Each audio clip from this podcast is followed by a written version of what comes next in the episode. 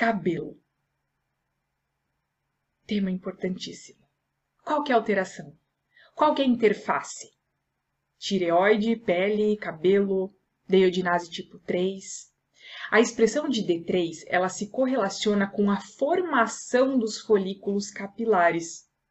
Durante o ciclo do folículo piloso, D3 é altamente expresso na fase anágena, que é a fase de crescimento, e na fase catágena, de degradação, diminuindo o número de fios telógenos que estão em repouso. Então, olha só, D3 tem um poder, uma influência, um impacto no microciclo de crescimento do fio. Fantástico. O ciclo folicular dos cabelos ele é acelerado na pele. Então, o que, que a gente pode concluir? Causa evolução prematura dos cabelos para a fase telógena. O impacto da deiodinase tipo 3 ele é tão expressivo que ele faz uma evolução prematura dos cabelos para essa fase de repouso.